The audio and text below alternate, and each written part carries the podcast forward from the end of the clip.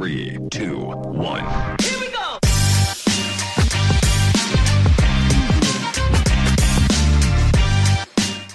Bueno, gente, eh, el episodio de hoy, antes de comenzarlo, lo de siempre, por favor suscríbanse a nuestro canal de YouTube, eh, Emprendementes en YouTube. Este, en Instagram estamos como Los Emprendementes y en TikTok estamos como Brian Rayita Abajo Emprendementes. Es bien importante que nos sigan en las redes sociales y también sigan a nuestros invitados y sigan su contenido, compartan lo que es la mejor manera de apoyar a los emprendedores. Eh, el invitado de hoy, yo puedo tener fácil 20 años de conocer Sí, a. Diego. Yo conocí a Diego en la, como en quinto sexto año de la escuela. Poco tiempo. Sí, con una noviecita, no, una noviecita, fue mi novia cuatro años con Susa. Eh, y tú, eras, tú estabas con ella en la escuela. Sí, toda la Y vida. nos conocimos fue de ese... En y- esa época. Y yo conocí toda la gente de la Salle Para esa época. Para esa época también. Sí, sí, sí. Entonces, este, eh, yo conozco a Diego de tantos años, como que nos vemos siempre, pero no nos vemos, pero estamos como que ahí, porque una de mis mejores amigas, Nini, es una de sus mejores amigas, y entonces eh, Abdiel, que también era uno de tus mejores amigos, y lo sigue Sí, siendo en la escuela, eh, también, y entonces Abdiel surfeaba conmigo, y como que siempre hemos Siempre estado ahí Sí, sí, sí. ahí cerca, yo me sé la historia de Diego hasta cierto punto. Ahora él tiene un restaurante que él, él antes me estaba contando cómo comenzó y él nos, él nos los va a contar. Pero cuéntame un poquito en la escuela, porque tú no eras chef, ni siquiera No, eras no, de... estu- o sea, tú, no, tú no estudiaste artes culinarias ni Nada, de esto. nada, o sea, nada, tú comenzaste con esto eh, mucho, mucho después eh, eh, de la, uni- De de la viejo ya. época, sí, ya de viejo, ¿no? Sí. Pero, o sea, cuando tú estabas en la escuela, te- de- de- cuando tú saliste de la escuela, ¿cómo fue ese trayecto hasta ahora donde Hasta estás? ahora. Eh, man, yo agarré. Yo siempre fui como el pelado el, de tanto de la familia como el grupo de amigos, como que le gustaba el tema de la parrillita, el tema de la cocina, no sé qué.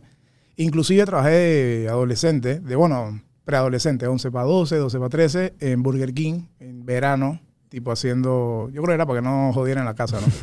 Me mandaban allá a hacer hamburguesas y vaina. Y eh, mi abuelo, eh, por parte de papá, eh, que en paz descanse, él tenía un restaurante vegetariano, hace mil años atrás, se llamaba Mi Salud, por el Boulevard Balboa. Ujú. También hizo un verano allá, que allá sí era una cocina más de tipo fonda, ¿no? Fonda Ujú. vegetariana, pero era arroz, panes, tortillas, vainas estas.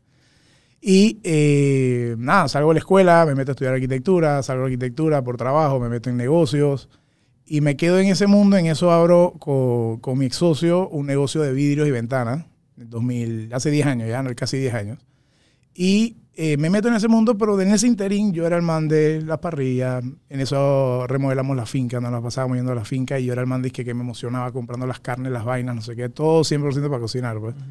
Eh, y en ese interín, ya en el 2013, finales, si no me equivoco, yo era súper gordo, no sé si te acuerdas Sí, de mí, claro. obviamente, ¿no? Súper gordo. Pesé 360 libras por allá.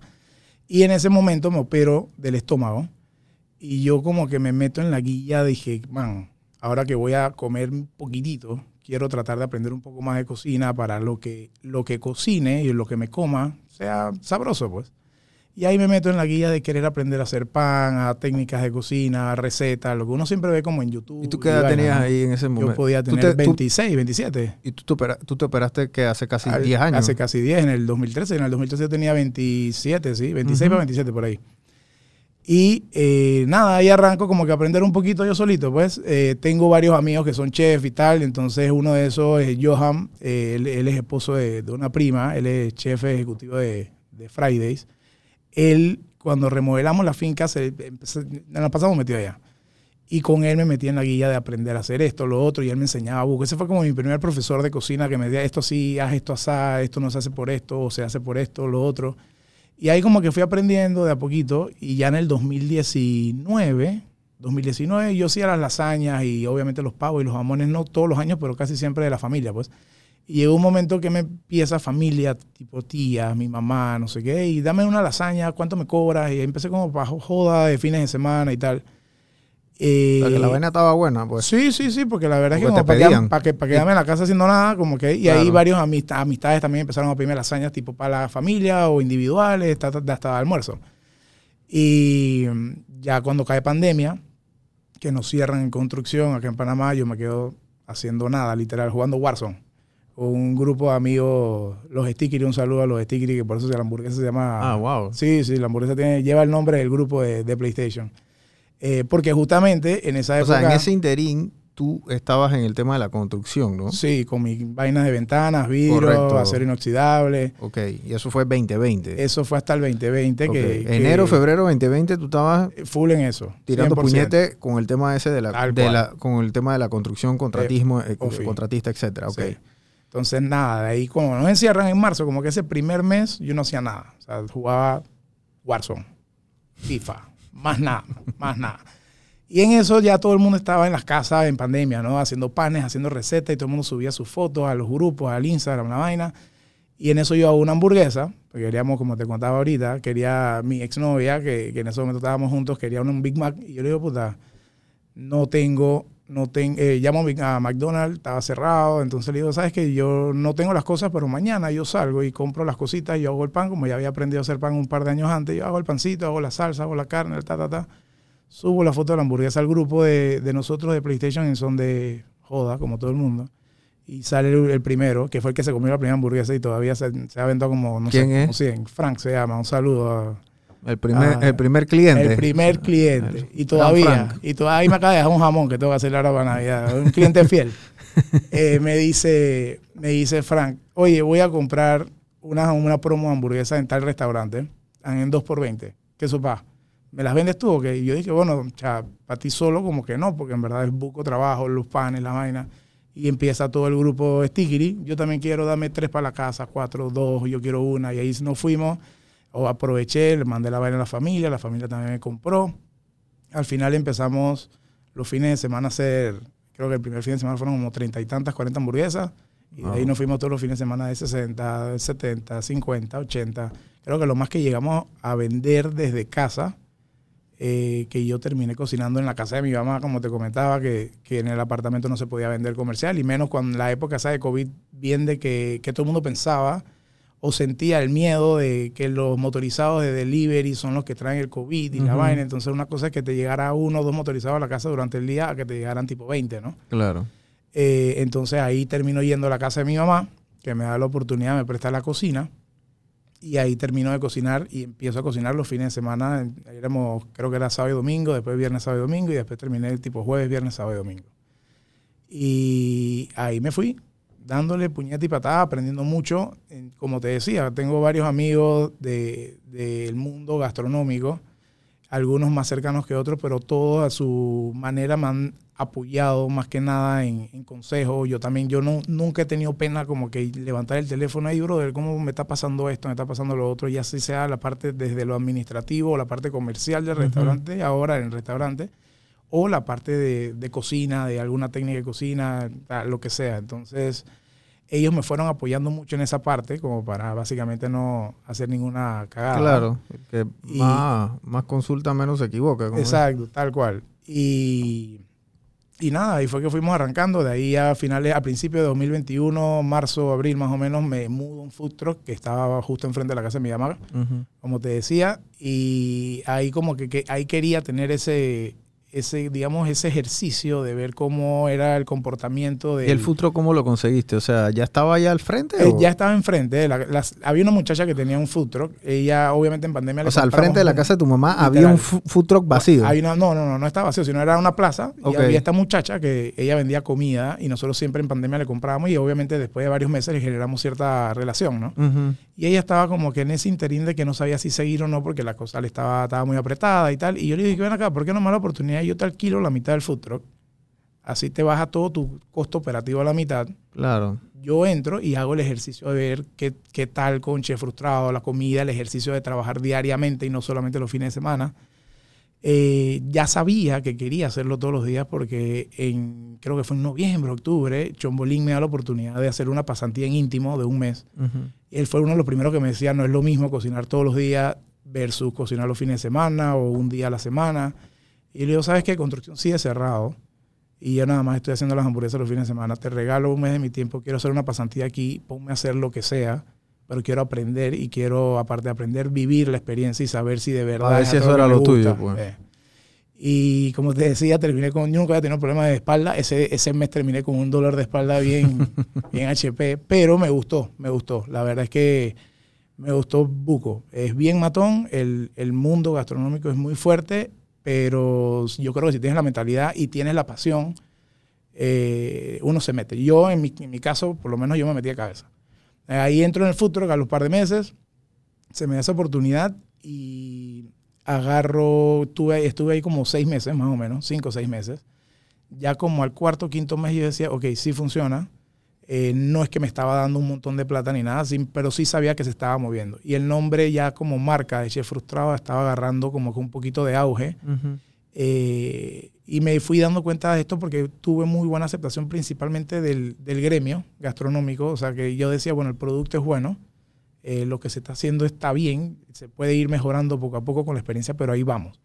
Eh, quiero ver la oportunidad de ya tener más puestos, sentarnos en algo más, sentarnos en un lugar más cómodo, eh, tener una cocina un poquito más grande, porque obviamente el futuro, como te decía, era compartido con esta muchacha, entonces teníamos poquito espacio y la parte operativa se podía complicar un poco y yo, yo estaba, yo trabajaba en esa época, yo a los días que ahumaba, que me tocaba madrugar, yo me despertaba a las dos y tanto, tres de la mañana y yo terminaba hasta las 11 de la noche trabajando y la clásica que sale a las 11 de la noche y están los otros, los otros las, el grupo de amistad que hicimos en el food truck, en, en la plaza, perdón, que iba a una cervecita, entonces uno se queda una cervecita hasta las 12, 12 y media. La clásica, mañana, ¿no? la de clásica. De los el, chefs. el after, exacto.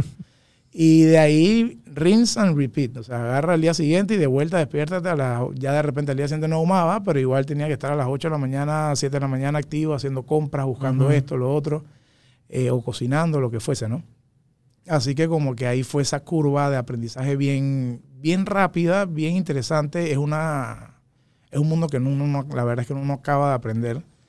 Eh, uno no termina de aprender. Y ya, bueno, en eso de agosto más o menos firmo un contrato para un local que encontré que está al lado de, de la Academia de Danza Steps, ahí en San Francisco. Esto fue en el 2021. 2021, sí, el año pasado en, en agosto firmé el contrato, empezó en septiembre. Uh -huh. Ya ahí agarramos, era una terracita, yo lo vi como un canvas blanco. Y yo decía, bueno, aquí yo puedo poner un techito, una barra, acomodar la cocina, poner los ahumadores, hacer como un tema de, de poner para poner plantas, para ponerlo agradable, lo más agradable posible en el momento, ¿no? Uh -huh. Y eh, demoramos unos dos, tres meses en, entre permisología de, de municipio, de los del gas, bomberos, todo esto, y la construcción en sí y ya para finales de noviembre, que ya tenía el gas, empecé a hacer pruebas, venían grupos de amigos como que a sentarse, hacía comida para ellos y tal. Diciembre sí abro ya de una manera eventual, solamente como grupo de, de, Navidad, ¿no? Las reservas que te salen para esta época, uh -huh. que sí, grupos de oficina, de amigos, de frenes del gimnasio, no sé qué. Y eh, ya yo venía trabajando con Angelito, un saludo para Angelito, el chef que empezó conmigo en julio, cuando estaba en el food truck todavía. Eh, ya yo, yo, tenía Angelito que trabajaba conmigo, pero me faltaba alguien de salón. Eventualmente consigo una chica y que arrancamos eh, ya como de eventual en diciembre, pero ya en enero arrancamos a full. Okay. Y este año ha sido una locura. O sea, entre el crecimiento, el, tanto de la marca como del aprendizaje que yo he tenido, como claro. las oportunidades que se me han abierto de, de viajar para trabajar para... ¿Has viajado de trabajo? Sí, ya tres veces. El 2021 a finales, salí como en septiembre, octubre, viajé ¿Dónde, a, ¿dónde a New Hampshire a cocinar a una familia, a una amistad eh, de Chantal. Eh, un saludo. ¿Te mandaron a buscar ya al norte? Me mandaron a buscar eh, para que les cocinara un wow. fin de semana y fue una experiencia, la verdad es que, puta, en el momento fue como que wow, no me lo esperaba y cuando, cuando yo, yo no le tengo miedo a las cosas, yo soy un man que digo, digo, bueno, dale, o sea, como que sin miedo al éxito, ¿no? Como dice la frase ahora que está de moda. Uh -huh. Y yo dije que, bueno, ¿sabes qué? Vamos con todo, dale. Y bueno, nos fue súper bien, a todo el mundo le gustó, fue un fin de semana matón, pero fue muy bonito, la pasé del carajo. ¿Cuánta, ¿Y para cuánta gente cocinaste allá? Allá fueron como, eran como 10 personas más o okay. menos en total, ya con un par de invitados y tal, éramos como 8 o 10, por ahí, por ahí está el número. Eh, y fueron, creo que dos, tres golpes que hicimos, tipo dos cenas y tal vez un almuerzo, por ahí algo así. Ok. Ya en lo que recién abro el local, eh, me llama un primo, Eric, también un saludo, allá es de Dominicano. Ellos estaban abriendo en ese momento un, un smokehouse que se llama En el Patio, por si alguien viaja a Dominicana, uh -huh. pasen por allá. En, en, Santo Domingo. En Santo Domingo, sí. Uh -huh. Y eh, me llama y me dice que, hey, primo, necesito una, una asistencia tuya, vente para acá, que estamos tratando de pelear con el ahumador, que nos está dando problemas y esto, y para que le enseñe a los pelados que están acá, que se van a quedar de, de planta, a hacer brisket y costillas y no sé qué. Y fuimos y la verdad que también fue una experiencia del carajo. Un saludo a Juanma, también el otro chef, y, y a Elisaúl, eh, que ellos me abrieron para, para el mundo gastronómico, que un chef te abra las puertas de su cocina y te diga, vente y ayúdame Claro. y vamos, dame tu granito de arena para ver qué se hace aquí, siendo, o sea, o yo siendo no, o no siendo chef, perdón. Eso a mí me llenó mucho, o sea, me, me llenó tanto de confianza como de un orgullo interno de decir, coño, estoy haciendo las cosas bien, la gente le está gustando el producto y bueno, ahí No soy un arrancamos pintado. por ahí, algo así. Uno va como que tú dices, coño, hey, pretty, pues.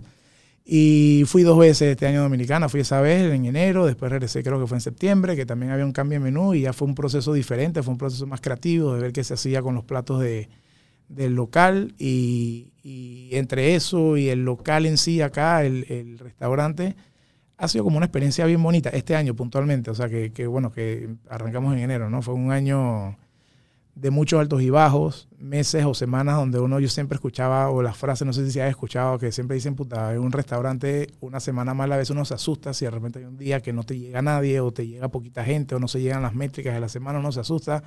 Y sí, asusta, pero a, a mí me daba como más, como si fuera ese empuje, como que algo tengo que hacer para que la semana que viene, que viene sea mejor Claro. darle más fuerte y darle más duro y meterle más ganas a lo que sea. Y bueno, y ahí como que ahí los altos y bajos siempre han estado, pero para bien, gracias a Dios, siempre ha sido una, una curva ascendente en cuanto a en cuanto a todo, en cuanto a ventas, en cuanto a, al, al marketing, al- a la marca en sí, que ya poco a poco se ha dado más a conocer. Ya mucha gente me dice, hey, he escuchado de- o te he visto en las redes los platos y tal, o me han hablado, del- porque el boca a boca aquí en Panamá, tú sabes que Claro. mucho, ¿no? Sí.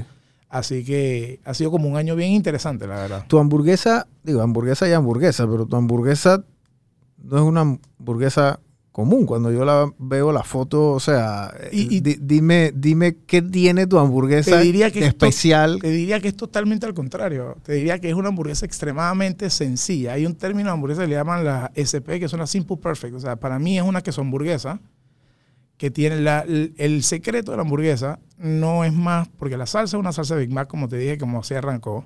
Hay 500 recetas de cómo es la salsa Big Mac. Yo encontré una en algún momento que todo el mundo me dijo, esta salsa está brutal. Apunté los números que tenía y ya eso quedó como la receta, pero es una salsa, y dices, es Big Mac, es una salsa Big Mac. La carne es carne molida 80-20, que es como el porcentaje adecuado de grasa para una buena hamburguesita. Ya depende como si tú le quieres hacer un blend de diferentes cortes, pero la mía es súper sencilla. Lo que tiene el secreto es el pan. Uno, uno, de que, bueno, es artesanal. Y dos, es que yo tengo un concepto que, si a mí me gusta la cocina, yo trato de, de que la cocina se haga todo de cero. O sea, toda la salsa, tú vas al local ahorita y todo lo que nosotros preparamos es, es de cero. Y si no lo hago yo, me lo hace, trato de buscar siempre emprendimiento, porque siento que ese es como un apoyo, una mancuerna que tú creas con otras personas que están viviendo algo parecido a lo tuyo, ¿no? De cre- crecer con su propia marca.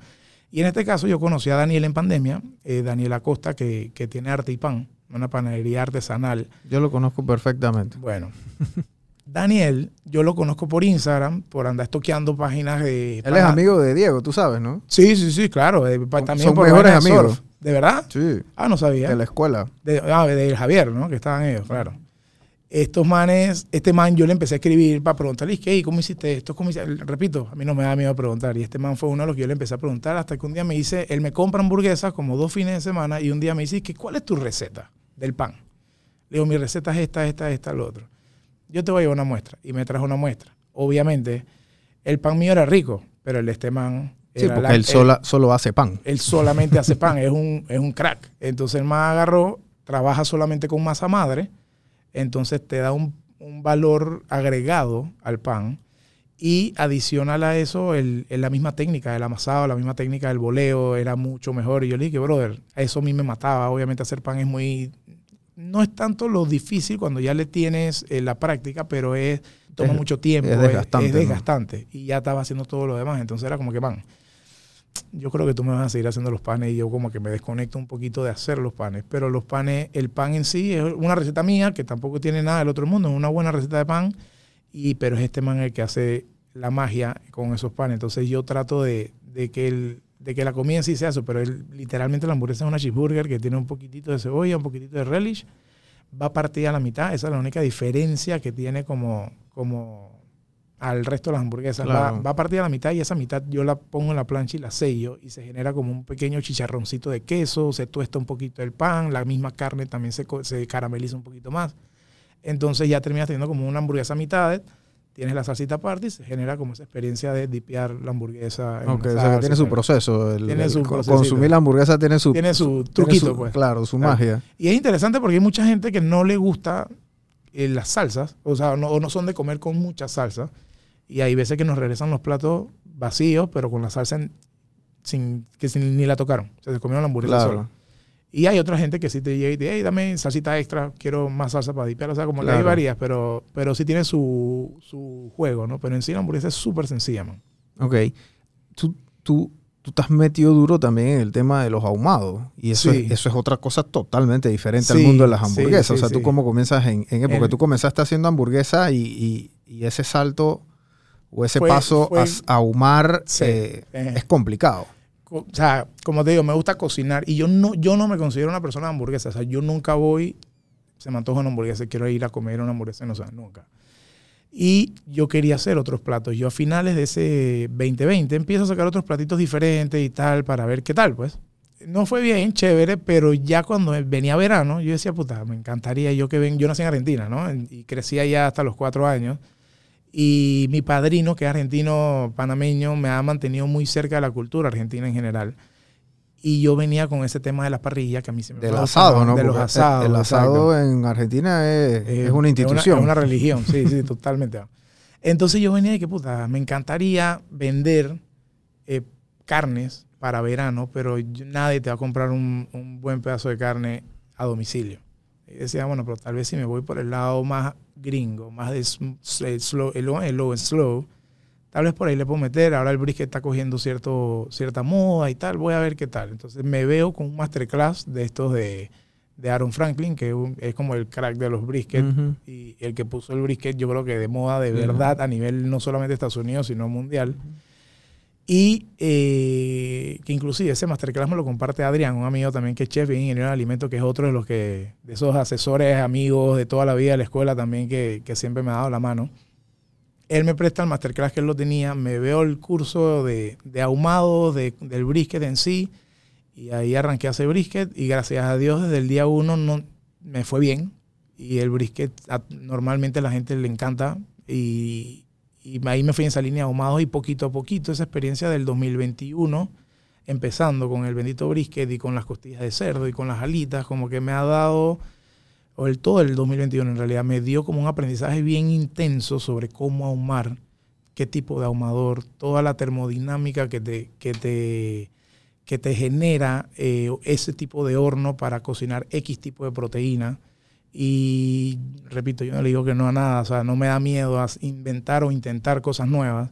Y de repente era voy a ahumar en frío, voy a ahumar pescado, voy a ahumar los pavos. Ahora que para la Navidad pasada también estuve haciendo pavos ahumados, perniles ahumados. Y yo decía, bueno, vamos a ver qué tal. Después que yo llevara cierto control sobre las proteínas o lo que estuviese ahumando, eh, y el tipo de madera, cómo es el, el, ahumador, si es vertical, si es horizontal, si es, eh, si es de estos que son más de puertas de hornos, que tienen un sistema digital que te permite ser un poquito más eficiente. Todo eso variaba un poquito, digamos que la receta o los tiempos o, o la cantidad de madera. Porque o, ahumar un brisket no es lo mismo que ahumar un pavo, por no, ejemplo. No, exactamente. Los tiempos no son Los tiempos ni son cerca. diferentes, las temperaturas internas de las mismas proteínas son diferentes, del mismo horno tienen que ser diferentes qué tanto humo le vas a impregnar a un pavo que de repente no necesita tanto humo. En cambio, un brisket sí es tírale el humo y, y leña que da miedo. Entonces, como que ahí tú vas aprendiendo. Uh -huh. Y sí, definitivamente ha cambiado el perfil eh, mío o, y de la marca, de que, que, como dices tú, ¿no? como que era full hamburguesa al principio, que, que nos buscaban meramente por hamburguesas. Ya cuando, tenía, cuando recién abrimos el restaurante, teníamos varios platitos fusión entre ahumados con whatever, eran desde taquitos, arrocitos, a pasta, a lo que sea. y la gente llegaba y solamente Estas recetas son tuyas, o sea... Sí, algunas sí, obviamente uno agarra ideas de platos que uno Sí, ve obviamente, en la pero vida, tú ¿no? Pero a, sí, a la hora de la hora tú eres el que... el creativo, por decirlo Sí, así. el Sí, que- sí, el sí, el Y esa es la parte que me ha gustado también. como Claro. que he, me he encontrado en un mundo donde yo creo que he podido desarrollar un poquito la creatividad que, que de repente en el mundo de construcción no, no se tenía tanto, ¿no? Porque yo venía de, ok, necesito tanta ventana de tal tamaño, listo, chao. O sea, Cuadrado. Eso, eso, ajá, exacto. Entonces acá como que sí tengo ese, esa flexibilidad como de poder ser un poquito creativo. Pero bueno, el restaurante la gente llegaba y nada más era hamburguesa. Hamburguesa y brisket. Hamburguesa y brisket. Y tú veías las métricas de los primeros meses y lo que más vendía, la hamburguesa y el brisket. De ahí había sacado varias hamburguesas y todo el mundo era las hamburguesas y el brisket. Y sacaba otra hamburguesa diferente y era la bendita stickery y el brisket. Y no vino ser como hasta mitad de año, pienso yo, que ya la gente se empezó, empezó como a atrever cuando iban a comer, a probar cositas diferentes. Y al sol de hoy en el menú tenemos solamente dos hamburguesas, que es la de, la de una de pollo y la stickery. Y de resto tengo las proteínas principales, el brisket, la costilla de cerdo, el pulled pork y ¿qué más? Y las alitas y la costilla de cerdo. Yo creo esas son tres, cuatro proteínas que tenemos ahumadas de siempre y de resto son combinaciones con otras cosas que son ya son como unos ocho platos, diría yo, ocho, nueve platos diferentes. Entonces ya ahora la gente sí veo que ya la hamburguesa sigue vendiendo súper bien, pero ya no es no se come el mismo porcentaje de venta que antes. Ya es mucho menor. Igual el brisket, pero lo siguen buscando, son- siguen siendo los productos, creo que yo, insignia de Chef Frustrado. Claro. Pero ya la gente se atreve a probar otras cositas y he tenido muy buenos feedback, así que yo siento que vamos por ahí, vamos cambiando el perfil, pero bien, súper bien. Yo súper contento, en verdad. Eh, ¿Cómo fue ese cambio cuando tú, porque tú pasas de cocinar en tu apartamento Ajá. de una manera clandestina, Sí, literal, literal. eh, pasas donde tu mamá y que te da como el chance de que, hey, dale, ven, y después quedas en un food truck que está literalmente al frente y ahora ya tienes un restaurante. O sea, ya esto pasó de ser algo eventual, hobby, ya no sigues en lo de la construcción, me imagino. Muy poco. Muy Muy, poco. muy poco, O exacto. sea, ya tu Ya 90% de tu tiempo está dedicado a lo que es el, re- el restaurante, ¿no? Totalmente. Eh, ¿Cómo fue esa, eh, cómo ha sido esa, esa transición? Porque tú, tú estás solo en esto. ¿o tú Sí, tienes sí, sí. No, no, no, estoy Tú solo. tú estás solo en esto. Estoy solo. Y Ha es sido una- primera vez que lo haces también. ¿no? Totalmente. Es una transición interesante, o sea, de venir de un mundo cuadrado a este otro mundo que es un no solamente otro trabajo, sino que es otro estilo de vida. Eh, yo eso es lo único que todavía siento que me cuesta, pero ya me acostumbré, pienso ¿Qué te yo. costaba? Eh, los fines de semana. ¿no? Ya no hay fin de semana libre. ¿Verdad? Ya todos tus amigos, todos tus frenes van, hey, vamos a tal lado, vamos a hacer esto, lo otro, vamos para la playa, ¿no? y no puedo, no puedo, no puedo, no puedo. O sea, ya como que esa parte eh, me ha costado porque venía de toda una vida de tener un fin de semana libre sin, sin problemas, pues. Pero eh, sí, es, sí es un mundo, es un estilo de vida que te lleva a compartir con muchas personas. Eh, a uno que le gusta la cocina, me da la oportunidad de regalarle una sonrisa a alguien que dice, oye, esta vaina me gustó, qué pretty, qué, buen, qué buena comida. Entonces eso también llena bastante. Y, pero el, el estilo de vida, por lo menos en, en cuanto a lo que yo hacía antes versus ahora, es multiplicado por dos o tres en cuanto al nivel de intensidad. Porque estamos hablando de que ahora, como estoy solo, me tocan hacer no solamente el cocinar, sino que eh, ya gracias a Dios en cocina me apoyan mucho, pero yo todavía me meto y todavía soy el que ahumo principalmente casi todo. Pero en general eh, es compra, redes sociales, si se dañó la tubería del fregador, si hay que cambiar algo del baño. Si Tú eres todólogo. Hay que hacer de todo un poquito. Entonces, eh, cuando digo que es intenso, en el sentido de que uno, por más que te acueste a las 1, 2, 3 de la mañana, porque, estabas, porque saliste o porque saliste tarde del trabajo, al día siguiente a las 7, 8 de la mañana hay que estar firme como un varoncito, ah, yendo a compras, yendo a resolver algún tema, algunas reuniones. Entonces, como que uno siempre termina haciendo de todo un poquito y se ha intensificado de que uno no tiene tanto tiempo como lo tenía antes. Y, pero maximizo el tiempo libre mío. O sea, cuando estoy libre, es como que hago lo que yo quiera en el momento, pero lo maximizo o lo potencio. Trato de, si voy a salir a comer, voy a tratar de pasar lo mejor posible, porque son las pequeñas horas durante la semana que tengo para poder hacer algo. De resto, me la paso en el local. ah. Ojo, lo disfruto, pero no tienes idea. Claro. O sea que tú, tú, como todos los chefs, por lo general salen de que lunes, martes, miércoles, y entonces Sí. lo que es jueves, viernes, sábado, domingo es el día Eh, a, tirar, pesado, a ¿no? tirar puñete. a tirar puñetes. Normalmente es a tirar puñetes y los lunes eh, está todo cerrado, entonces no hay muchas cosas que hacer. Y los martes son más, que son más suaves son los días que de repente sí me puedo escapar un poquito más, si tengo alguna actividad, alguna reunión, alguna cena, algo, ¿no?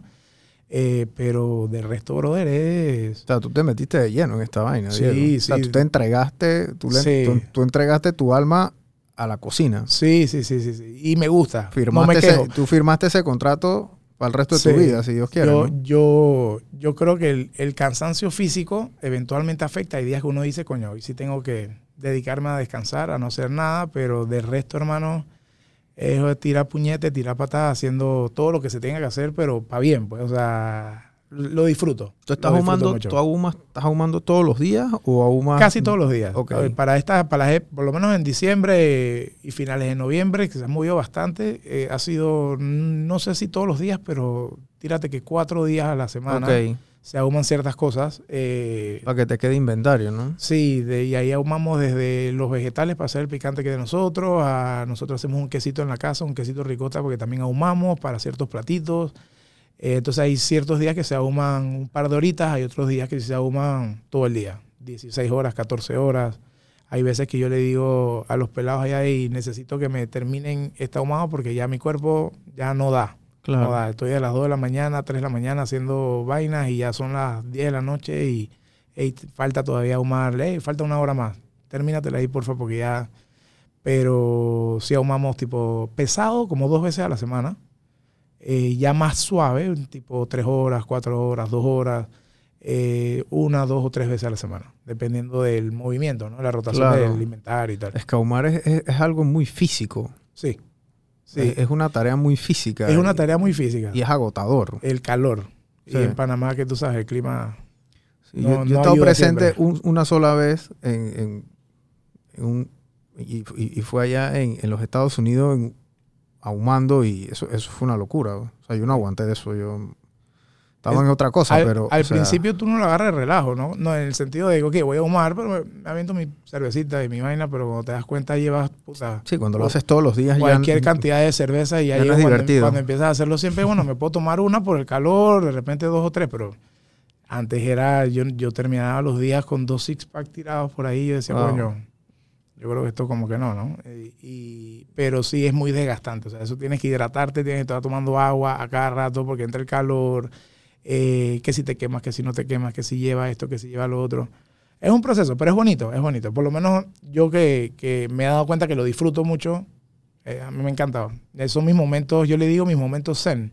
Son los momentos, especialmente cuando humo temprano en la mañana o de madrugada, que no tengo a nadie, no hay clientes, no hay llamadas, no hay nada. Para mí eso es como un momento, es como terapéutico. Claro. Bueno, y tienes que prender la madera y todo ese proceso Y de. estás que si el cafecito, que si prende la madera, ahora toco el carbón, me tomo un poquito del café y ya metí la, tal cosa al ahumador, le tengo que dar tanto tiempo, o tal temperatura, o busco esto, ay, se me subió la temperatura del ahumador, ¿qué hago? Se me bajó, ¿qué hago? Pero es como ese juego, es como un baile con el carbón, con la leña. Y, pero en esos momentos que son de madrugada y de mañana, yo me la disfruto, bro, que tú no tienes idea. Y me quedo y que puta, este es mi momento en el que yo me pongo a, a hacer platos nuevos, a hacer cositas administrativas, a veces a ver Netflix, a veces a descansar, simplemente estar solo, no ver el celular, no tocar nada, no recibir llamadas. Son mis momentos terapéuticos, como Ok. no, descarga. Eh, yo creo que en diciembre y noviembre el tema de los restaurantes se ha como disparado aquí. O sea, yo siento Sí. que hay mucho más volumen, o lo- por lo menos lo, lo que yo he visto, o la percepción que me da cuando manejo por ahí. O sea, restaurante que uno vaya está lleno. Por lo general, diciembre siempre es un mes Sí. bien movido y ahora con el Sí. mundial yo creo que se movió un poco más. ¿Cómo, cómo tú lo sentiste en, El- en tu local? El, comparando los meses normales, eh, durante el año hubieron, como que yo creo que el mercado se comportó de una manera, no solamente lo digo por el local mío, sino por lo que he hablado con varios de restauranteros, que como que había momentos buenos, pero estuvo siempre como en 3 y 2. Pero este diciembre lo conversaba con un amigo en estos días que, que me dijo exactamente lo mismo que tú me estás diciendo, que ha habido, que se ven que los restaurantes, gracias a Dios, pues es- están moviendo, están con mucho movimiento de reservas. Eh, me imagino que el mundial ayudó mucho. Sí. Eh, y, y yo no sé, yo creo que ya el, ya la gente se le, le ha, se le ha quitado un poquito el miedo con todo el tema de la pandemia. y están empezando a salir un poquito más. Pienso que también hay un tema de recuperación económica de, de poco a poco, pero que ya se está dando y la gente ya está saliendo cada vez un poquito más al- a los lugares. El local, gracias a Dios, no tengo quejas este último mes, se ha movido muy bien entre mundial, reservas de grupos eh, llenos del restaurante sin tener que sin tener reservas. Eh, se ha movido bastante bien y yo he visto otros colegas, otros restaurantes que están en lo mismo y para bien. O sea, eso es súper bueno, porque al final de cuentas yo siento que es un tema de colaboración entre, entre restaurantes. Hay un, un amigo una vuelta me dijo, tu hamburguesa puede ser la mejor hamburguesa del mundo, pero ni tú te la vas a comer todos los días. Pero en un momento alguien se aburre. Puede ser langosta. Te vas a aburrir de comer langosta después de una semana. ¿no? Que, que vas a querer arroz con huevo.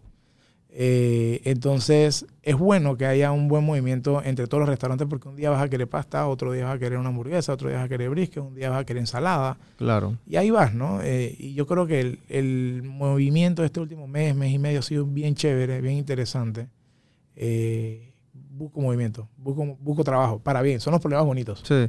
Tú, tú ahora, digo, ya tienes, vas para tres años casi en Sí. este, en este asunto. Yo creo que ya estás pasando como que la curva del emprendedor a ya Sí. volverte un empresario Claro, con todos los hierros. O sea, donde tú sientes que tú quieres subir más el nivel en el punto de vista de, de tu misma cocina o tú quieres expandirte. O sea, cómo, sí, sí, sí. cómo el tema del crecimiento, porque no necesariamente tú, o sea, no necesariamente todo el mundo quiere tener muchos locales. Claro, claro. Tú a lo mejor puedes querer tener un solo local un poco más grande, pero tener uno solo, me explico. Claro, tipo yo ahorita- años locos, porque años Exacto, locos nada más, que- bueno, ahora tiene dos, pero antes nada más había ese y ya, pues. Claro, Eh, claro. y hay otros modelos de negocio, obviamente, que son como, bueno, vamos a Ya tener... más franquiciado Sí, más tal. franquiciado, vamos a tener varios, etcétera.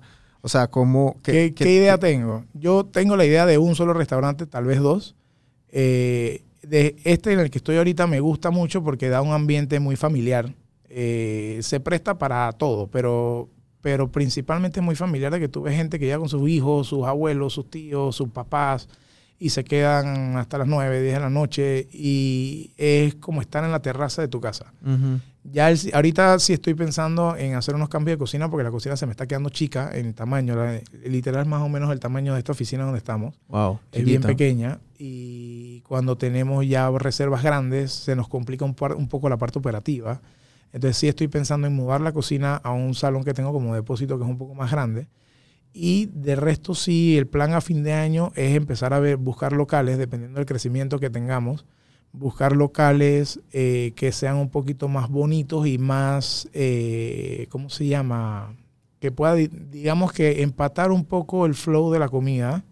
Eh, como te dije, todo lo trabajamos de cero, entonces la comida es bonita, es buena comida y queremos que se termine de apreciar, pero que también tengas un ambiente más de aire acondicionado, cerradito, una- un poquito más formal, sin llegar a ser formal. Pues un restaurante algo más formal que lo que tenemos ahorita, que es más una versión de una restaurante slash terraza, eh, que se siente como estar. A la gente le ha gustado. A mí me encanta justamente por eso, porque me siento. ¿Te acuerdas cuando íbamos siempre a mi casa en Betania a parquear Sí. en la terraza? Bueno, imagínate que es el mismo perfil de estar parqueando en mi casa, pero la diferencia es que, bueno, tienes a alguien que te atiende, tienes a alguien que te cocina y, y listo, pero es el mismo flow. Ya vienes con tus amigos, la pasas bien, te quieres tomar algo chévere, te tomas algo chévere, si quieres comer algo, comes algo, pero el ambiente es bien agradable. Eh, eh, me gustaría mantener esa misma esencia, pero un poquito más formal, tal vez en otra ubicación. Me encanta San Francisco, siento que se ha convertido como en, en la meca de, de los restaurantes.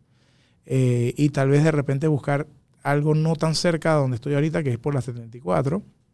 Tal vez algo más para el área de, de Vía Israel. Pero que tenga un ambiente parecido en el sentido que sea casual, pero más elegante, pues un poquito más bonito, más Claro. formal. Pero por ahí va el tema. Ahorita, ya a corto plazo, es más que nada el tema de mudar la cocina y tenerla un poquito más grande para poder funcionar un poquito mejor. Inclusive, ese lugar me sirve mucho, me ha ido muy bien con los vecinos que tenemos. Eh, tanto Steps, al lado están las oficinas de la gente de pedidos ya, atrás tenemos un colegio, eh, entonces no el humo en sí molesta. Y Sí, eso te iba a decir, porque normalmente la gente se queja bastante del se tema del queja bastante. Y ahí no hemos tenido problemas, gracias a Dios. eh, a pesar de que Steps tiene un movimiento impresionante de, de estudiantes y de obviamente filas de carros que se forman ahí buscando los, los pelados y las peladas y eso. Nunca hemos tenido una queja ni, ni de música, ni de humo, ni de nada. Entonces el lugar a mí me parece que es espectacular para así sea mantenerlo o el día de mañana, si toca cerrarlo, mantenerlo como un centro de producción, porque la verdad es que no tengo quejas, es un lugar que, que no, no molesta, pues. Así que como que el plan ahorita es eso, mudar la cocina, seguir viendo el crecimiento y ya como a mitad de año pensaría yo como que dependiendo de cómo nos está yendo, ya empezar a buscar otras opciones de, de- para ver si nos mudamos o si mantenemos esto como centro de producción y un localcito como el original y buscar otra, otra sucursal más. Pero por ahí va como que los planes, pues. Claro. Tú, el tema de las recetas, tú las haces a ensayo y error prácticamente. Entonces, tú, tú, tú- tú buscas una referencia, Hay- que viste algo que te gustó y dices que "Ay, voy a probarlo. Hay de o sea, todo un poco, hay es- es- desde- es curiosidad pura. Eh, eh, sí, en parte es mucha curiosidad, en otras simplemente eh, uno va empatando perfiles de sabores, texturas, o sea, como que uno lo que le huele a la mente en el momento, ¿no?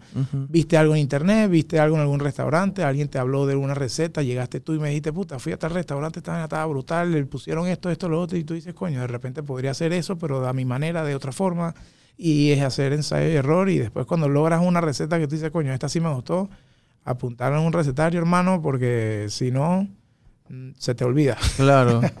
El tema de los controles dentro del restaurante y el costeo es, es bien importante. Sí, esa, importante. Esa, esa parte, yo sé que la gente que estudia cocina prácticamente le- o sea, se la enseñan, pues. Sí. Tú como un chef eh, eh, empírico en ese punto, tú, tú supiste que tenías que adoptar esas, Sí. es- esas tendencias también, porque si no Sí. lo hubieras adoptado ya hubi- ya hubieses Ya quebrado, hubiese yo cerrado. creo. Sí, seguramente. Porque es la diferencia entre un restaurante rentable y uno que no es rentable, ¿no? Correcto. Yo creo, yo tengo, tuve la suerte de, bueno, toda la vida he sido bueno con los números.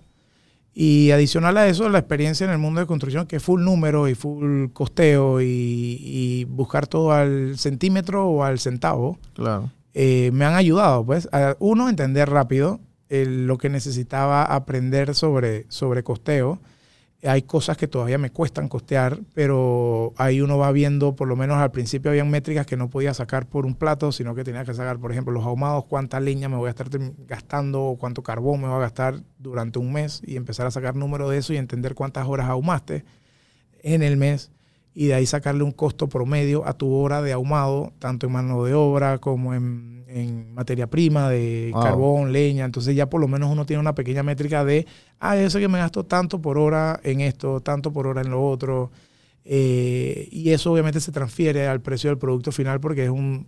La materia prima tiene un costo, pero ya lo otro, el gas, el aceite, el Claro. carbón, la leña, tú, esos son gastos operativos que ya tú vas calculando, el- o de gasto directamente de la receta, pero que vas calculando ya cuando tienes un, una media, donde ya tú puedes decir, bueno, ya pasaron dos meses, o un mes, o tres meses, y esto es lo que me estoy gastando en promedio en esto, y ahí te vas, ¿no?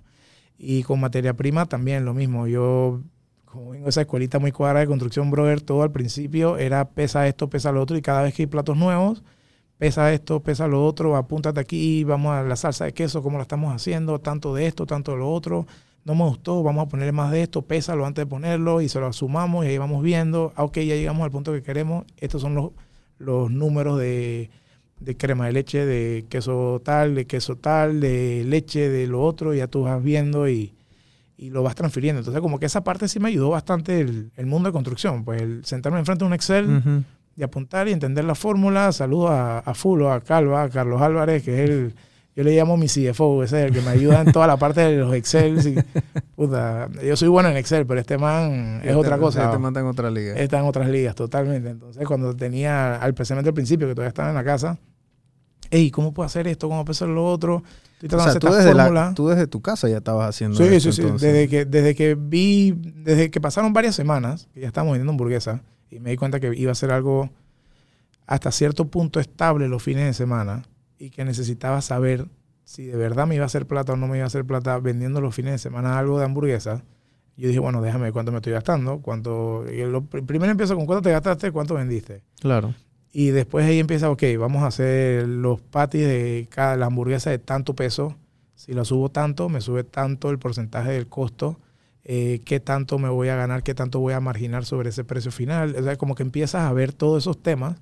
Pero solo pienso que yo al par de meses, no te voy a decir que a las primeras semanas, pero tírate que si yo empecé tipo en marzo, abril, a vender, como en abril, empecé a vender hamburguesas, tírate que para junio, tal vez. Casi ahí mismo, Ya- porque hay gente que a veces tiene tres años y no ha hecho esa matemática. No, no, no, no, no. Yo sí, yo sí, como, yo tenía, aparte que tenía varios días libres, entonces yo agarraba y entonces mi lunes a martes, lunes a miércoles se volvía, ok, hago el pan a tal día y de resto me siento en la computadora y voy al Excel y tiro números y hago la receta, apunto cada gramaje del pan, de esto, de lo otro y estoy hablando de la- receta eran hasta la del pan que hacía yo directamente, hasta la receta de la salsa, la receta de la carne y ahí me fui. Entonces cada vez que fui agregando platos, Después que los hacía, que los agregaba, yo los repetía una vez más y ya pesaba. Y hacía todo. Y de ahí, de ahí de resto apuntaba en un cuaderno y subir al Excel Claro. cuánto me costaba la libra de esto, cuánto me costaba el kilo de lo otro y ponerlo en un cuadro y ver qué costo real te estaba dando sobre el, sobre el, el plato. ¿no? Mm. Así que eso sí. Eso sí lo hiciste desde el día uno. ¿Por, por, por qué, sí. ¿por qué chef, chef frustrado? ¿Por qué? Ah, bueno, cuando habíamos ¿Cuál peleado. es, o sea, ¿cuál es la historia de ese nombre? cuando me opero, como te contaba ahorita, eh, que decido como que aprender a, a cocinar un poquito y tal, me da por abrir una página de Instagram, que creo que para ese tiempo Instagram tenía un par de años, tal vez uno, dos años, no sé cuánto tiempo tenía, pero era relativamente nuevo. Y habían ya su, obviamente su buen par de páginas de foodies y vaina. Y yo que voy a abrir una página tipo foodie voy a tomarle fotos a las cosas que yo cocine. O si tipo voy a tu casa y tú hiciste algo y me gustó, le tomo fotos vainas así pues. Y ahí no, no sabía qué nombre agarrar. Y yo, bueno, yo no soy chef. Eh, chef frustrado. Pues yo soy un chef frustrado, a mí me gusta cocinar, pero no soy chef, no me dedico a esto. Entonces ahí como que sale el nombre. Cuando empiezo con el tema de las lasañas, ya chef frustrado tenía su, como sus mil seguidores, mil doscientos, una cosa así. Y arranca el tema de que, bueno, yo sé que los que me siguen allá son personas que les gusta la comida, pues, o, son amistades que simplemente te dan el follow por apoyar, o son las personas que te siguen porque, ah, subiste algún plato de comida, subiste alguna vaina de comida, te están buscando comida.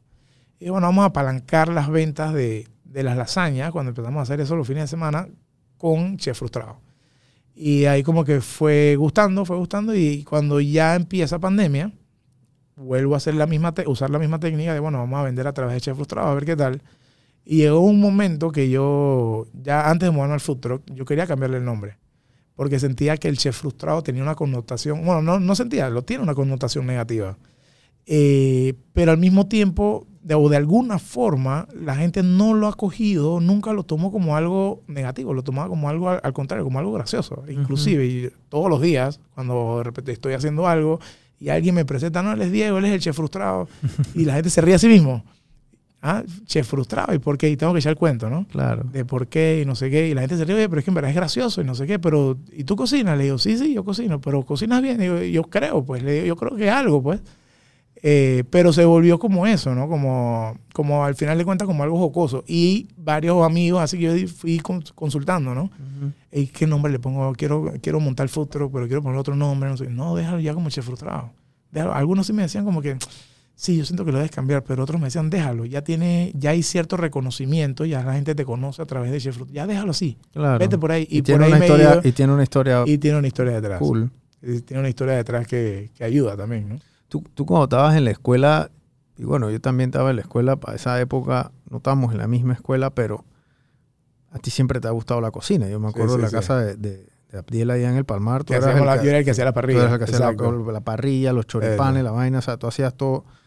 Eh, pero yo siento que en esa época estas carreras de artes culinarias, chefs... Yo creo que no había, inclusive. Bueno, digo, sí había, habían técnicos, yo creo que para época, pero, Pero- o cursos, pero como carrera en Panamá yo creo que no había, weón. Y, y a lo mejor, bueno, si tú hubieses querido estudiar eso, hubieses tenido que salir afuera y a lo mejor Exacto. salías, pero eso no estaba en el radar de nadie. Cero. Eso no existía. O sea, tú, estudiaste arquitectura, yo estudié Sí. finanzas, Abdiel estudió ingeniería, Ingeniería. Diego estudió ingeniería. O sea, todo el mundo no- estudió no había, carreras eh, tradicionales, ¿me exacto. explico? Sí, sí, sí. Y a lo que voy con esto es que lo que tú estás haciendo, lo que hace Chombolín, lo que hace Foncho de Casa Escondida, lo que hace Quique Fernández en Casa Túa, lo que hace José Olmedo, eh, o sea, lo que hacen todos ustedes que están metidos en esta industria, lo que hace este Felipe Milanés, eh, o sea, sus redes sociales son muy activas Sí.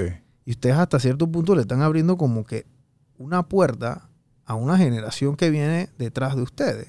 Claro. Porque en 20 años la cocina va a ser 20 veces mejor de lo que Claro. todos ustedes la están haciendo. O sea, ustedes están poniendo la barra alta para que venga una generación nueva y la haga mejor todavía.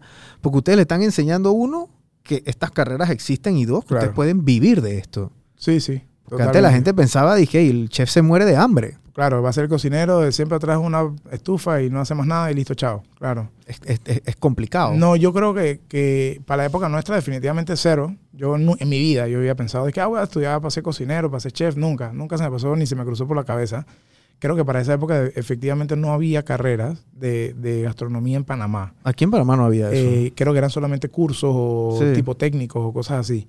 Eh, pero definitivamente yo creo que todos nos hemos dado cuenta que en Panamá la, la- la gastronomía ha crecido un mundo, especialmente de hace 10, 15 años para acá, pensaría yo, eh, que ha venido toda esta camada de todos los que acabas de mencionar y, y muchos más, que, que inclusive todos ellos eh, me han servido a mí también como inspiración, yo que me he metido de viejo pues, en, en este mundo hace poco tiempo, porque creo que le han abierto la puerta, el primerito creo que fue Mario Castrellón, que es el que abre la puerta de una gastronomía panameña fusión, como que enalteciendo siempre lo- los ingredientes, la materia prima, especialmente si es nacional.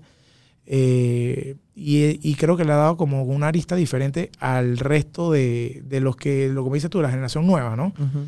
Eh, creo que él fue el primero que como que irrumpe en el mundo panameño de gastronomía y viene todo este combo atrás de, de los pelados de la brigada colectiva que se llama, que son Ujú. muchos los que acabas de mencionar, y, y muchos de esa generación o de la generación nuestra, pues de la edad de nosotros, que, que se ha emocionado, pues como que a, a meterle. Me ha tocado la oportunidad de trabajar con varios pelados, varios chefs eh, graduados o que están estudiando carrera, que son pelados que tienen 20, 22, 21, 19, 24 años, y muchos de ellos eh, se les ve como un ímpetu diferente. O sea, ya no, no, no lo- los veo que les apasiona, les gusta. Y, y cuando yo me pongo a hacer platos o quiero inventar un menú diferente porque, digamos, viene el Día del Padre y quiero sacar un menú diferente, eso me ayuda, me, me gusta porque me pone a ser, a ser creativo, pero ellos mismos también me ayudan y van opinando y van. Entonces yo lo veo que hay como esa, esa, Esa sinergia. sí, y esas, esas Trabajo ganas. en equipo, y esa ganas. camaradería, ¿no? Correcto. Y es otra cosa que me ha gustado del mundo de gastronomía, que, que como te decía un principio, muchos me han apoyado,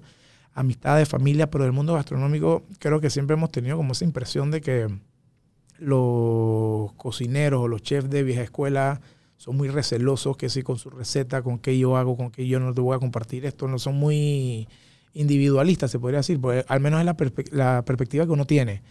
Estos, en cambio, eh, yo que me he metido ahora y, y que bueno, que tuve la suerte de tener varios amigos que están en el mundo y me han ayudado a abrir las puertas y entrar y conocer a muchos, no puedo hablarte de mal de ninguno, todo al contrario, todos me han dado un apoyo, eh, mucho, poco, pero con los ojos cerrados. Hey, necesito esto, o cómo hago lo otro, y, y los manes me han dicho que, brother, ¿qué necesitas? ¿Cómo te ayudo? Entonces, se crea ese buen ambiente y yo creo que eso ha ayudado mucho, tanto a mí en lo personal me ha ayudado muchísimo y yo siento que para los pelados nuevos que están estudiando, que están empezando a trabajar en, en- como cocineros, en restaurantes y tal, creo que ese ambiente eh, te genera un ambiente chévere, laboral, dentro del el estrés que te genera estar en cocina y, y de esa urgencia de, de trabajar en cocina porque ahí te pidieron esta vaina, tienes que sacarle en tanto tiempo porque si no el cliente se, se para y se va, me explico. Entonces, eh, es un trabajo muy estresante, pero el- esa buena camaradería y, y estos pelados que vienen creciendo como con muchas ganas de aprender.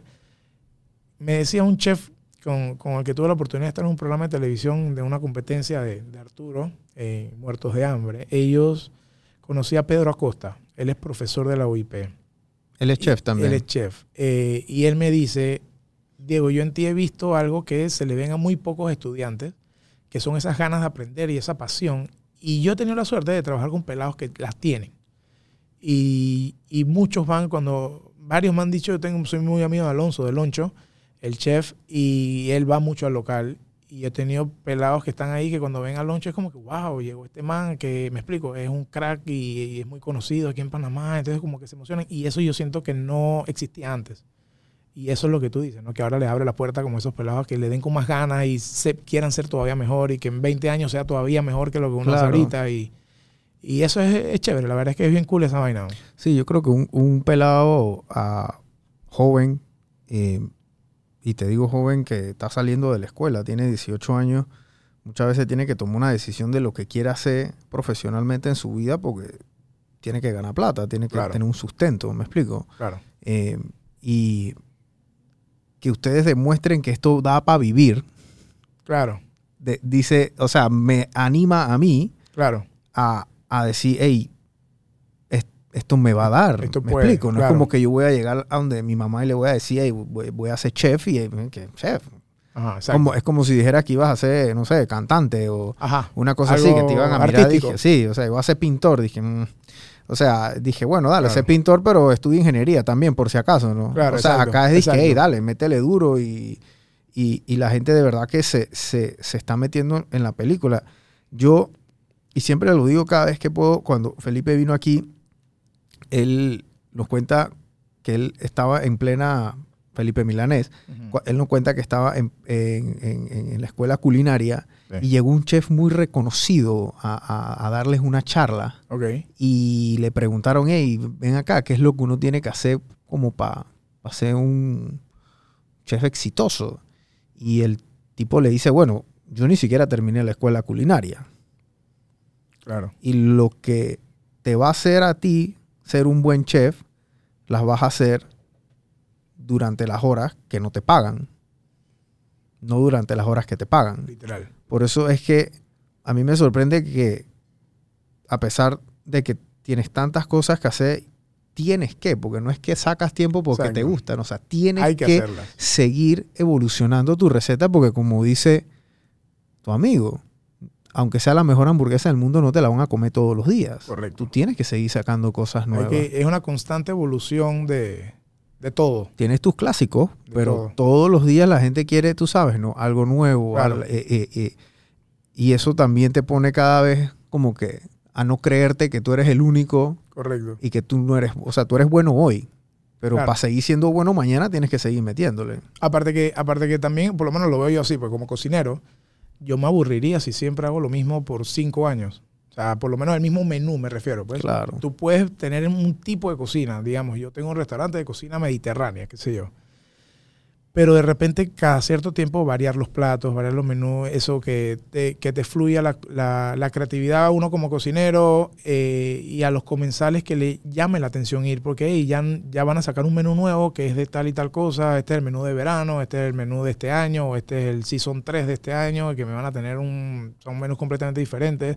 Hay restaurantes que, que te cambian, creo que eh, José Olmedo tiene en Fonda lo que hay, entiendo que él, el, uno de los conceptos que él tiene es de ir variando el menú, ya si sea de día a día o cada semana, pero Claro. eso te genera como consumidor que te den ganas de ir cada rato porque Pa' ver digo, qué hay. coño, esta semana fui, probé esta vaina, la otra semana voy a probar la otra vaina porque lo cambió, ahora regresé por esta vaina, Claro. puta, lo cambiaron, pero, ah, es que eres producto de temporada, ok, voy entonces y pruebo otra vaina, eh, ahora quiero, me interesa probar esta vaina, o vengo en tal época porque ese es cuando sale tal plato que es el que yo quiero, me, me explico, como que generas eso en el consumidor y eso, eso aparte que te va a mejorar como restaurante porque obviamente tendrías un par de ventas más o ventas de clientes recurrentes. A- Para nosotros que estamos en cocina, a mí en lo personal me gusta por el tema de la creatividad. Es como que, bueno, vamos a intentar esto, vamos a intentar lo otro. Y ahí tú te vas como modificando y teniendo una evolución constante sobre, el, sobre, sobre Claro. todo, Sí, no, no quedarse parado. pues. parado. Eso yo creo que el que, el que, el que tenga una buena frase, el que se ahueva pierde. Así mismo. Eh, Diego tiene un superpoder. ¿Tú sabes cuál es tu superpoder? ¿Cuál es? Que tú no le caes mal a nadie, Diego. Estás loco. Eso, Yo- eso, eso he escuchado. Tú eso sabes escuchado. que, y eso, eso, yo tengo un par de amigos que tienen ese superpoder. Yo no lo tengo. Pero Dios, Dios-. Dios sabe que yo no tengo ese superpoder. Eh, pero tú eres una persona extremadamente positiva, con Sí, una sí. actitud, eh, una calma. O sea, tengo 20 años de conocerte, creo que nunca te he visto ni siquiera bravo o ofuscado, que yo No. recuerde. No, yo Eh, no. y, y eso, eso, eso aporta mucho a tu negocio. Sí. Porque sí, un poquito, sí, sí, sí, sí tener muchos amigos aporta mucho a tu negocio. Porque es Sí. mentira, eh, bueno, es verdad, no todos, no todos tus amigos van a ir todos los días, pero Claro. esos amigos tienen otros amigos. Correcto. Y esos tienen otros amigos. Entonces Sí. ya llega un momento que tu restaurante tiene una rotación interesante de gente, Sí. producto de que tú eres una persona positiva. Eso puede ser, sí. Eh, Yo prefiero que sea porque la comida está rica, ¿no? Pero ¿Me explico? Bueno, y la comida está rica, Pero por sí, lo menos sí. tienes, o sea, los metiste y llegaron ahí. Porque si hubiese la comida estado rica y tú hubiese sido un patán, claro. se van no otro regresan. lugar. Exacto. Sí, sí, sí, es verdad, es verdad. Entonces, ese, eso es para que los que nos están escuchando sepan que, eh, especialmente en la industria culinaria y de entretenimiento, o sea, ser una persona positiva y para todo lo que tú hagas, Suma, suma. suma bastante. porque tú no todos los días quieres pararte para ir a un más. No, Brique, Diego. uno o sea, dice- tú tienes que, se- Eh. tú tienes que decir, "Chuzo, voy porque es lo que me gusta, es lo que quiero y lo tengo que hacer bien Claro. y lo tengo que hacer cuando llegan y me saludan, tengo que sonreír y tengo que atender al cliente y al comensal mejor que nunca, porque yo no sé si él va a vo- volver a regresar Claro. si yo hago, un- ah, ¿me explico? Sí, sí, sí. O sea que eso es, eso es algo que tú- Ayuda, sí, sí, sí. No, no, definitivamente, el, por lo menos el tener. Ojo, yo sí tengo, yo toda la vida he tenido eh, eh, lo que tú dices que soy muy positivo. Yo pienso que eso es 100% cierto. O sea, yo sí soy una persona muy optimista. Y yo creo que eso es parte también del sin miedo al éxito. Como que al principio uno a veces no le, le da miedo dar un paso en la vida, sea el que sea.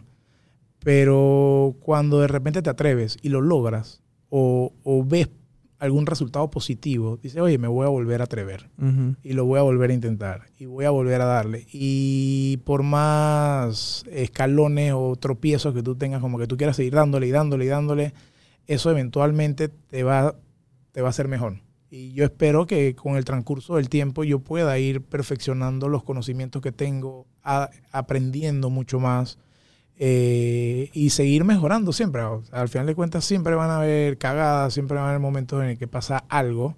Eh, por ejemplo, hace dos semanas, eso me lo dijo un amigo, hace dos semanas, el lunes, eh, en la madrugada, tuvimos el- la desafortunada ocasión de que se metieron al local y se llevaron unas televisiones y las tablets y los celulares y la vaina. Al día siguiente venía el juego de Argentina. Wow. Eh, para los que no, bueno, yo creo que ya lo mencioné, que nací en Argentina, yo soy obviamente full argentina y soy súper futbolero. Así que los Juegos de Argentina para mí eran importantes. Y obviamente al, al- al tener ese perfil, los locales para el, el local para el Juego de Argentina siempre estaba considerablemente lleno.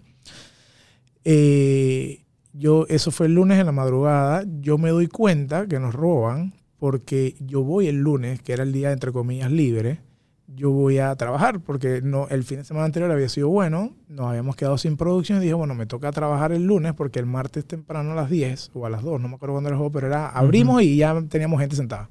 Así que hay que hacer producción, no da chance de esperar. Yo llego y entonces, bueno, veo el local con todo eso.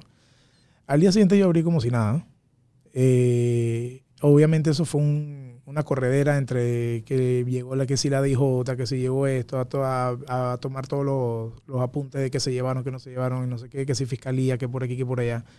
Pero a las 6 de la tarde yo cerré ese capítulo, sea, cerré esa tristeza de esa media hora cuando vi que me robaron, que me pongo, uno se pone triste, que te dan ganas de llorar, que te emputas, que tienes como ese sentimiento de rabia, con tristeza y tal Claro. cierra ese capítulo, brother. Ya no, no nos podemos quedar llorando. Mañana viene gente. Hay que Pasa dar- página. Pasa página y darle para adelante. Que hay que conseguir, que si hay que conseguir, que si tablet, que si celular. Bueno, animó a abrir el- el- el- los ahorros y, y dale, porque no hay de otra. Faltó la tele. Vamos, tengo una, consigo otra, compro una.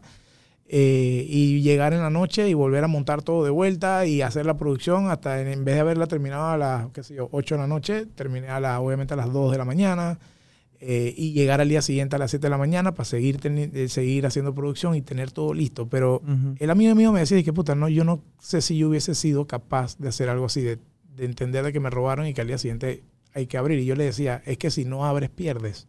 Claro. Si, si te quedas parado, pierdes. O sea, tú puedes llorar un momento, pues ponerte bravo un momento es completamente normal, pero ya después de eso pasa página y dale. Y eh, definitivamente es prepararte para lo peor, pero entender de que vas a, a buscar lo mejor. Siempre. En, en cualquier situación de la vida, pues.